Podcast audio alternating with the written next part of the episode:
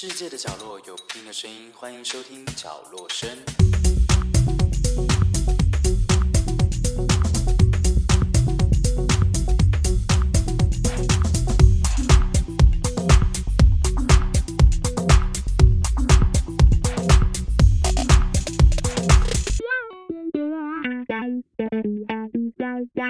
欢迎收听角落声，我是 Pin。如果还没有订阅我们的 YouTube 频道，请上 YouTube 搜寻 K 万种乐活方式。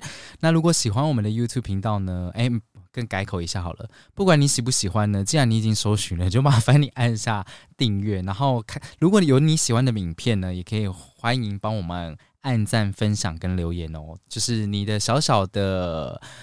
动 哎，你小小的留言对我们来说是一个很大的动力。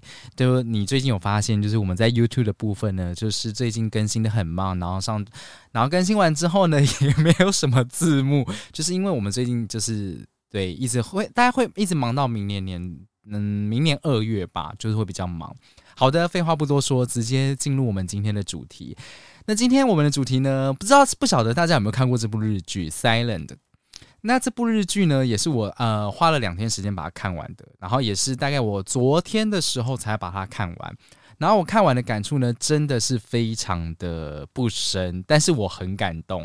我大概呃十一集里面，我大概有哭了，大概我觉得五六集应该有吧，但是不是从头到尾哭的那一种，它跟那个。三十九不一样，三十九是就是我好像从第二集还第三集吧，就开始一一直哭到底，那个哭的比较惨啦，因为毕竟你知道，有些人对生死离生生死离别，就是可能会有一些比较那个，然后我也不清楚到底是不是因为共感人的关系，我不晓得大家有没有听过共感人。就是好像据说就是共感人，就是很容易感受到一些情绪啊，然后因此而被影响啊什么。但我自己是觉得说，我觉得我偏向有一点点，嗯，怎么讲？就是我很能感同身受，就是在任何的时间点，对方的每一个情绪跟想法。那我也不知道这个我这个能力是从何而来的。于是乎呢，我就是看了这个剧，就是会哭这样子。那我如果还没有看过《Silent》这部日剧的人呢，就是哎，他的日剧好像呃，他的日剧叫《静雪》，就是呃，如果你想要看这部日剧的话，我建议你可能在这边就是可能先关掉，就是等到你 真的追完这部日剧的时候呢，你再来听后面部分，我觉得可能会比较好。那今天也是呢，很难得，也是很久违的一次，我只会放。它的片尾曲，然后是在最后的部分，所以大家可想而知哦，这是我久久就是没有好好的再说一个呃故事了。那首先呢，要先跟大家介绍一下，其实这一部剧呢，我会看它是因为呃，因为这部剧有蛮多我认算认识吗？就是我也不是很常看日剧，但是我蛮多人都还。算认识，像女主角呢，她就是那个川口春奈。那川口春奈呢，我如果我没记错的话，他好像蛮常主持那个日本红白节目，然后就是站在旁边，应该蛮多人都会知道他的。然后男主角呢是木，诶，男主角是木黑莲。对，那木黑莲他算是比较新生代的演员，但我。必须这边还是要先吐槽他一下，就是我觉得这部戏的男主角，我觉得对他来说有点难驾驭，因为他的演技呢，老实说会有点让我想要微微的出戏。就是我觉得我最讨厌那种，就是 我完了哦，我不是最讨厌啦，我是觉得嗯，有些人长得帅，我觉得没关系，但是呢，我觉得如果他可以就是演技的在更嗯。精进的话，我觉得会更棒。可是毕竟他年纪好像蛮小，我记得，我记得好像才二十出头岁吧。就是有独挑大梁演了这部戏的男主角，我觉得其实对他来说也算是蛮困难的啦。但是我觉得任何就是本身长得如果是蛮帅的男生呢，还是希望大家可以增进自己的一些，你知道。技能我觉得会比较好。那木黑脸呢？我第一次认识他是看那个被擦掉的初恋。那它是 BL 剧，所以如果就是有一些腐女喜欢的话，我觉得，诶，我应该不用讲，应该大家都看过。我觉得被擦掉初恋还蛮好笑的，就是可以去看。好像呃，它的内容是说，就是两个不确定的呃，不确定喜欢男生的这件事情，然后因为一些误会而导致两个人就是。在一起这样子。然后我觉得这部剧就是也可以看一下，就是我觉得算是蛮轻松的小品。这是我第一次认识他啦。然后木黑脸的话，他好像是那个呃一个团体叫 Slow Man 吧，应该是吧，我有点忘记了。对，大家可以查一下他。然后他们团体好像有五个人，然后我没印象没有错的话，好像这五个人就是都有呃演那个被擦掉初恋，然后。好像也都是几乎都是男男这样子。好，那我们回到今天的主题。那这边呢，就跟大家介绍一下呢。哦，对你里面还有一个我觉得算是蛮重金的演员，就叫小原良子。然后不晓得大家对这个名字呃有没有印象？那他就是那个啊呃金鱼期。那为什么我没办法继续讲下去？是因为金鱼期我大概看了四五集之后呢，我就没有再看下去，因为我觉得有点。小小的无聊，对，那可能有人觉得很好看的，所以我那时候想说，哎，请问金鱼区在红什么啊？就是大家就是一直在看什么的。然后刚刚忘记介绍一下，那个导演啊，是拍过那个就是前阵子很红的一部日剧，然后也是 B，好像也是 BL 剧，然后那部剧叫做那个到了三十岁还是处男。似乎会变成魔法师，然后这一部剧我也是觉得蛮好笑的，就是大家如果喜欢的话，也可以去看一下。对，那我先介绍一下川口春奈呢，她扮演的女主角呢叫做青羽，然后青羽呢是一个在东京唱片行就是打工的普通女子，但是她之前呢其实是有呃在日本当过上班族啦，只是就是她她有一集内容是有讲说，就是她好像呃。有被性骚扰，然后又又有一些什么压力，甚至什么被排挤，然后她就正面的告诉自己说，就是呃，其实她这样也算是被呃主管们觉得说很看重什么的，然后讲到一半她就哭了，然后最后她反正结论就是呢，他其实不适合这份工作，然后所以呢，他本身又是一个爱听音乐的人，最后呢，他才会跑去那个唱片行打工这样子。然后故事的开始呢，反正就是男主角跟女主角嘛，就是因就是在一起了。那他们怎么在一起呢？是因为男主角呢在舞台上呢，就是发表了一系列的演讲，然后呢，女主角呢那时候就很无聊，因为要站着听嘛。然后她一听到那个声音，就就告诉自己说：“哦，这是我喜欢的声音。”就是所以他就是好好的看着这个人，然后就觉得天哪，他真的实在是太喜欢这个人了。然后进而言之呢，他们两个就在一起了。然后他们在一起之后呢？然后他们其实有一个共同的好友啦，诶，是共同好友吗？还是男主角朋友而已？反正就是他们有一个好友这样子。然后过没多久之后，在毕业典礼的时候呢，然后那个男主角就突然用呃讯息，然后告诉女主角说：“诶，就是我喜欢的人，我要分手了。”然后于是呢，他们就分手了。然后之后第二集，诶，是第二集吗？反正他就直接带到了最后，女主角跟那一个男主角的好朋友在一起了。可能呃，这边可能会有一些人会觉得道德绑架什么什么之类的，但是我觉得大家不要想太多，就是我们就是平心而论嘛，对不对？因为呃，他确实内容好像有带到说，就是那时候男主角朋友有听到很多人在他旁边耳言耳语的说，哎，是不是女主角是因为嗯，她没办法跟。你朋友在一起，所以才选择跟你在一起。我跟你讲，风凉话的人讲风凉话的人都自都真的是吼会有报应。所以我说吼，没事不要讲人家风凉话，你顾好你自己吧。然后呢，女主角呢就是北上东京的时候，要要工作的时候呢，然后就意外的遇到男主角，然后发现他叫男主角，他有跟男主角对到眼，可他叫男主角，男主角都没回他，然后他就觉得就是有这么不想看到他，是不是？然后她就去跟那个她男朋友，就是她现任男朋友，也是她那个前男友的好朋友，就说什么哦，就我遇到他这样子。于是呢，就是男主角好像跑去找他们的高中老师，然后问他说有没有联络方式，因为其实男主角的朋友也很想要见到这一位突然消失的朋友。然后呢，那时候就是老师就传讯息给那个男主角，就问他说：“哎，最近过得还好吗？”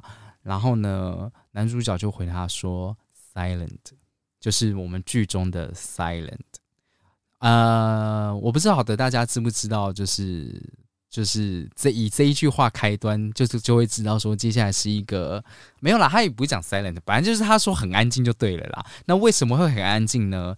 好，其实是呢，男主角呢，其实在跟女主角分手的那一天呢，他其实之前就已经有发生一些状况了，就是男主角本身就是有遗传性的呃。失聪，然后正因为呢，男主角他自己不能接受，因为其实男主角呢是非常喜欢听音乐的。然后呢，其实女主角跟男主角常常就是一起听音乐这样子。但是我自己觉得，说真的，其实很多人应该都没办法接受这件事情发生在自己身上。就是如果你会发现说，哎，你的听力渐渐变弱了，然后呢，甚至听不到了的那一刻，其实你的世界整个都是安静的。然后我觉得，可能男主角他自己也有一点嗯自卑吧，或是觉得不想要麻烦人，所以他就因此选择用这样的方式分手。但我觉得合理啦，因为呃，你如果要再去处理的话，有一种好像告诉对方说我现在就是这样了，你要就要，不要就不要，就是好像又有一种呃强迫性在选择说你要不要接受这一切的感觉。但是如果换作是我呢，我好像会跟对方讲完之后，但是我还是会分手，因为你知道，当你呃成为身障人士的那一刻起的时候呢，你会担心对方到底有没有办法承受这一切。可是如果对方是一个很健全的人，他怎么样才可以去体会你的生活？就是我觉得，甚至他。后，他其实，在剧中有演一些，就是那个旁人所感受到压力，就像那个女主角，那个唱片行公司打啊打工的后辈，我就是觉得讲话很那个。你知道，他居然在剧中，就是呃，因为那一天男主角就鼓起了勇气，他就拿着唱片要去买，因为他们有共同喜欢的一个团体，然后呢，他就去买，说哦，我突然想到这张专辑我没有买，所以就买了。就殊不知，你知道。那个打工的后辈讲话有多难听吗？他居然说：“我觉得他很可怜，他才可怜吧？拜托他长那么丑，哎，他说就是都听不到了，为什么要来买音乐？好像讲诸如此类的一些话。我就是你想说，拜托你长那么丑，你也还不是整形吗？我天哪，我真的好火！就是为什么要用言语去攻击？很努，就是他又没做错什么，他就等下人家听音乐不行了，听音乐怎么了？我就问，但是这。因为我觉得世界上真的有很多这种人呢，就是为什么你要轻而易举的去攻击其他人？请问一下，你到底是多好啊？你照照镜子吧，你人生真的有过得这么好吗？你要不要看看你自己？就是我觉得在这里还是奉劝大家，就是在在这世界上生活，还是要保持一颗良善的心，要好好对待身边的每一个人，好吗？不要去伤害跟攻击谁，不要千万不要做这种事。然后呢？我觉得，呃，我第一幕哭的点好像是他妈，就是得知他听不到，好像是遗传的时候，然后他妈就是开了那个水龙头，然后就开始在边哭，我就感受到就是一个，你知道，我不晓得，应该很多妈如果有那个听我 podcast 的那个妈妈们，完全可以懂你们的心情。因为应该是说，如果妈妈都已经就是无法接受这一切了，其实小孩子反而更难承受。所以有些伤痛，就是身为父母的人是要扛起来的。就是我觉得那是一种需要很强大的心。但我非常的喜欢男主角的妹妹。哎，这样会不会太早破梗？反正你们就先去看啦，哈，不要再听下去了。就是男主角的妹妹呢，她其实在知道他哥第一次发生听力减弱的时候呢，男主角的妹妹就已经开始在学习手语了。所以男主角的妹妹呃手语好像是最强的，就是他他他这一段内容好像到很后面才讲，好像是第十一集的时候才说，就是男主角妹妹很希望可以。给就是哥哥一个很安稳的依靠，我觉得，这要是到底是有谁家里有这么懂事的妹妹啊？哦，你们看看你们自己。然后我觉得整部剧呢，它其实有诉说了很多在呃听障者之间的一些生活关系。然后呢，我觉得这部剧很厉害的是。他没有把每一件事情分呃分出对与错，他只是把每一个人的想法刻画出来。可是那个刻画的方式是都是为对方着想。像我记得，哎，好像是谁讲的？好像是女主角的，还是女还是男主角的妈妈？我有点忘，就说呃那一句话的意思好像是说什么？不好意思哦，那个老人金鱼脑忘的超快的，反正好像说就是没有人是坏人的话，事情才会变得更难处理。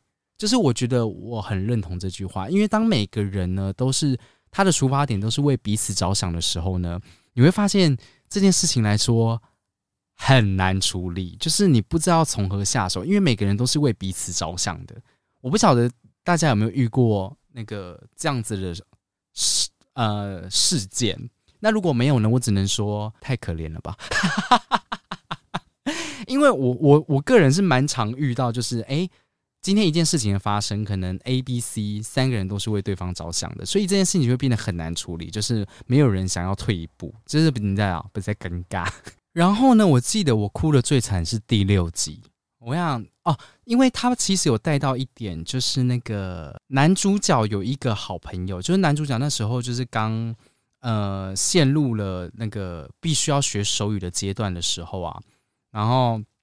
刚好就认识了一个女生，然后那个女生呢是天生失聪，然后那一个女生呢非常的喜欢男主角，但是呢她也也没有就是很直接的跟他说明，然后是直到就是他的那个前女友出现的时候呢，然后他才哦我跟你讲，就是那一集我哭真的哭爆诶。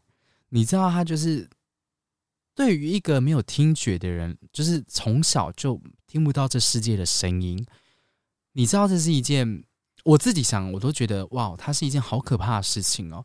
我一出生，这世界就是安静的，而且我看得到所有的人事物正在变动、移动、更迭，然后甚至我喜欢的人，他开口讲的话，我也是听不到的。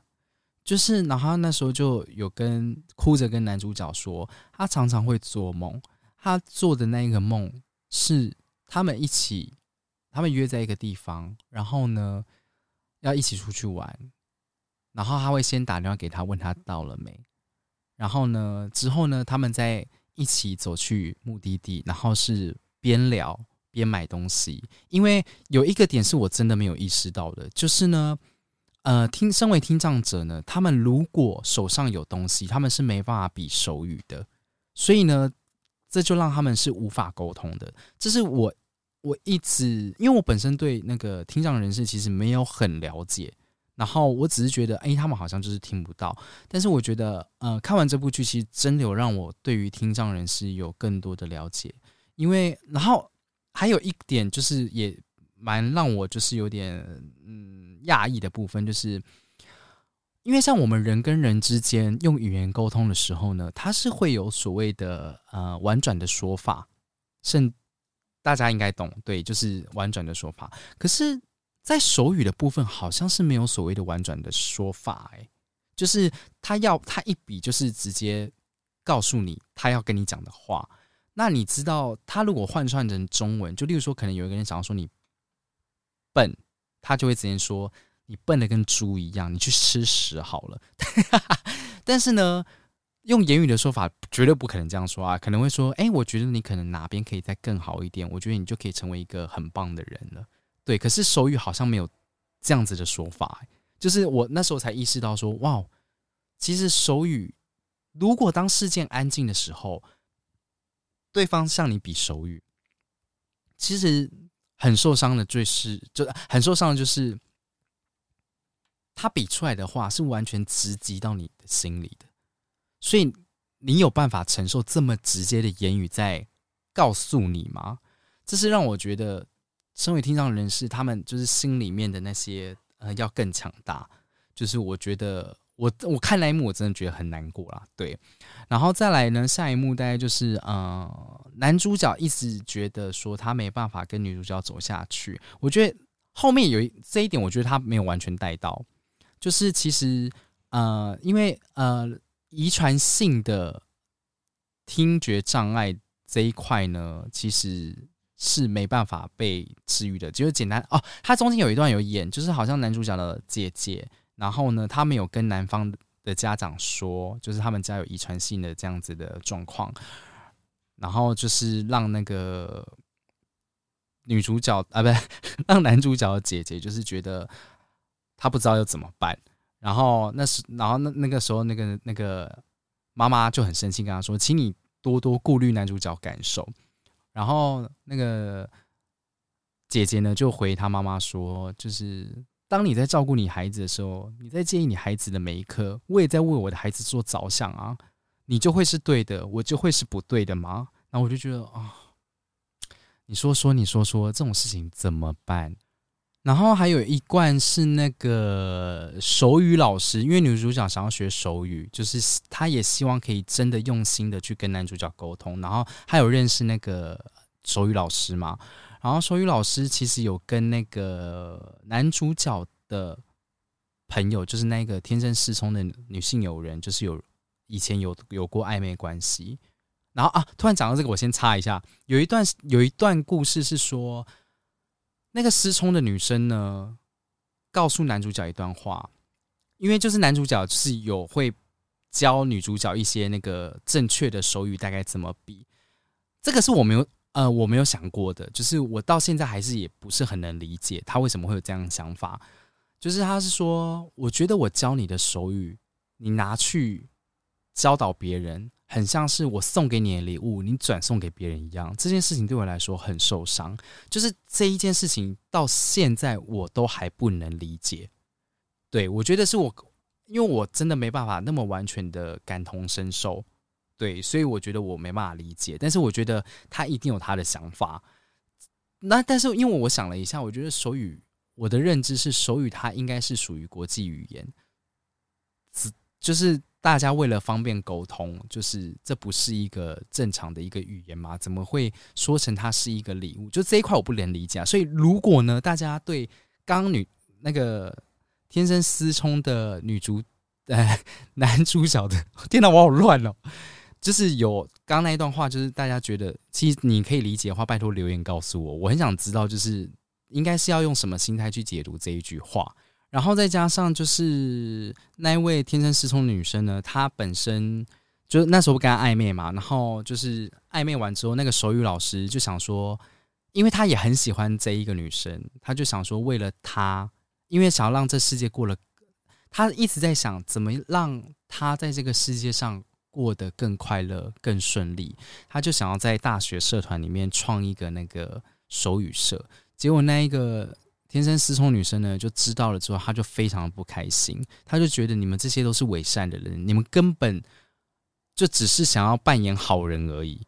那这一块呢，我不能说我完全懂，我可以说半懂，是因为的确有很多人，他觉得他自己用了一半的能力，就想要去展现，刻意去展现说他是一个友好的，甚至他想要示好的关系。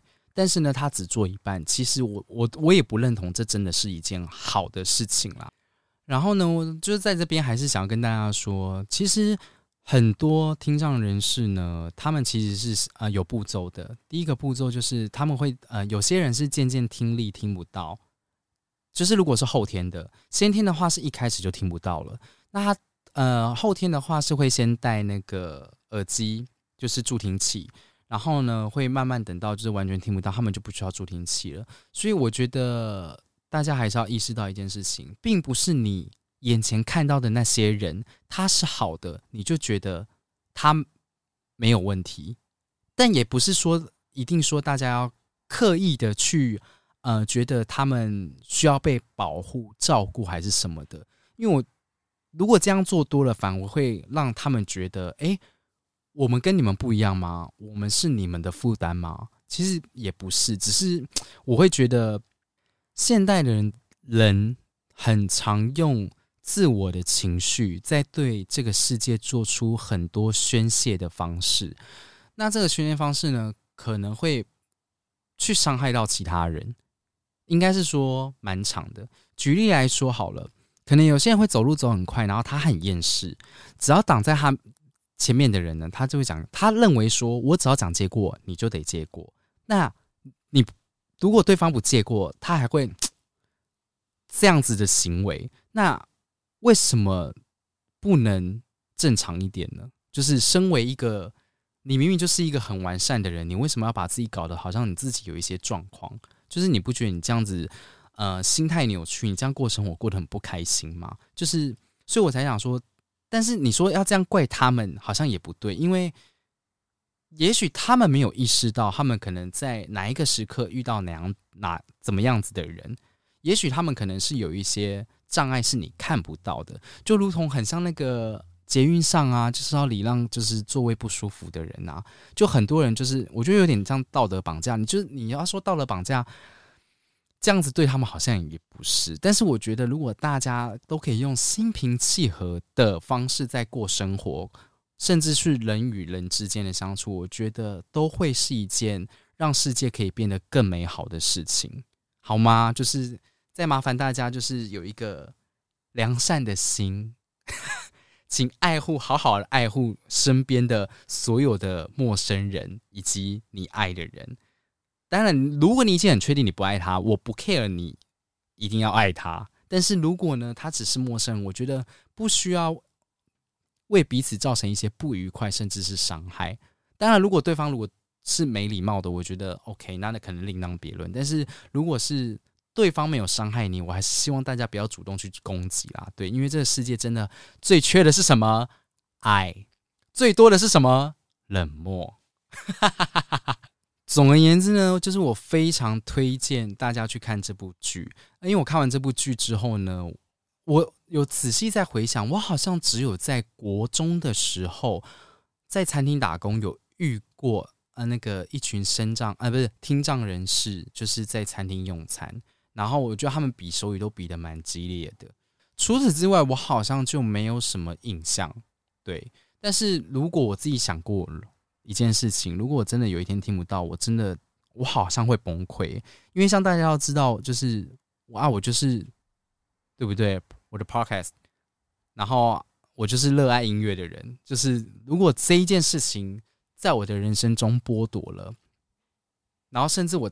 像剧中的人一样，我再也听不到我喜欢的人他们的讲话的声音的时候，我好像是嗯没办法承受诶。但是我觉得可能也到那个时间点，可能又有不一样的心境。只是我觉得这件事情很可怕，因为我自己人生有想过，让我觉得最可怕的事情，其实我看不见。就是我觉得，如果这世界上的一些美好。或者是我想看见的人都没有的时候，我就觉得天哪，哇！我觉得我好像撑不下去。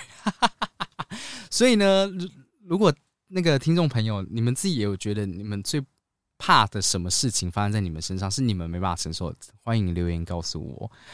暂时这一部日剧就跟大家分享到这边啦，就是很推荐大家可以真的去看一下。然后呢，如果没有意外的话。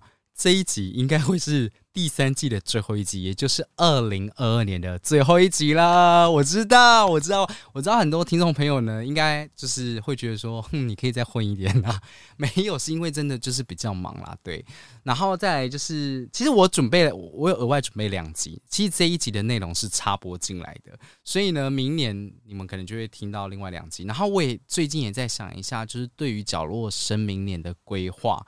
就是是不是还是维持可能一二月，然后跟六七月休息，然后两个礼拜上一集，觉得都不一定啦。就是看当时候怎么样发生事情，我们就怎么样安排。所以呢，节目的尾声呢，也要祝大家啊，圣诞节快乐！哎，过了哦，就祝大啊，我年底要出国啦。对，所以呢，就是跨年可能没办法，就是跟大家。陪伴上最后一集，所以我才说，就是这今天这集有可能是最后一集，因为还记得，我记得第一季第一季吧，好像有跟大家一起倒数吧，而且我记得我那时候上的时间好像还刚好是即将要倒数的时间呢。就是如果那个有有听第一季第第一季的最后一集的话，哎，是不是就刚新，对不对？然后呢，今年大家也会发现说，哎，怎么没有去年的圣诞节特辑？因为呢。就是如同刚刚所言的，就是很忙，然后再加上我，我也不知道为什么，我觉得我好像已经有，呃，今年年底有点忙到，就是我自己也没有过圣诞节的感觉。我走在路，我完全没有听到呢，就没有听到圣诞节的歌曲呢。对啊，我也不知道为什么，然后也没有感受到浓浓的圣诞节气氛。然后，所以呢，我今年影片也没有拍交换节礼物哦，对不对？圣诞交换节礼物。但是呢，我们明年有那个哦。好的，那啊，最后呢，节目的尾声呢，会送大家一首歌啦，就是呃，刚刚说那个《Silent》。的片尾曲，然后这首歌也是我就是听完之后疯狂的一直在听的歌曲。那也祝大家二零二三年有新的人生，展开新的朝气。然后呢，就是人见人爱的每一天。然后还没有男朋友的，还还没有男女朋友的呢，就可以找到属于你们的男女朋友。因为毕竟冬天嘛，对不对？那如果有男女朋友的呢，就是希望你们快点迈入婚姻。好，那如果已经迈入婚姻的呢，就期待你们有很多的小孩。然后呢，最近人生有一些感触，就是想送给大家，就是人生有很多很多足够让你觉得悲伤的事情，但是呢，不要因为这些悲伤呢，因此而消极，甚至沉溺在一些不好的漩涡里面。呃，适度的让自己难过，我觉得是没有问题的。但是呢，你的日子还是在往前走。也许我们可以用不一样的方式呢，好好的去纪念一些会让你失去的一些人事物。但是我觉得保存在心中，也许对你来说是一个很好的成长。我想应该很多人听不懂我在讲什么，因为毕竟我也没有分享过。好啦，最后提前送给大家新年快乐，兔年行大运。让我们二零二三年角落声第四季见，这里是角落声，我是 Pin，让我们明年听，拜拜。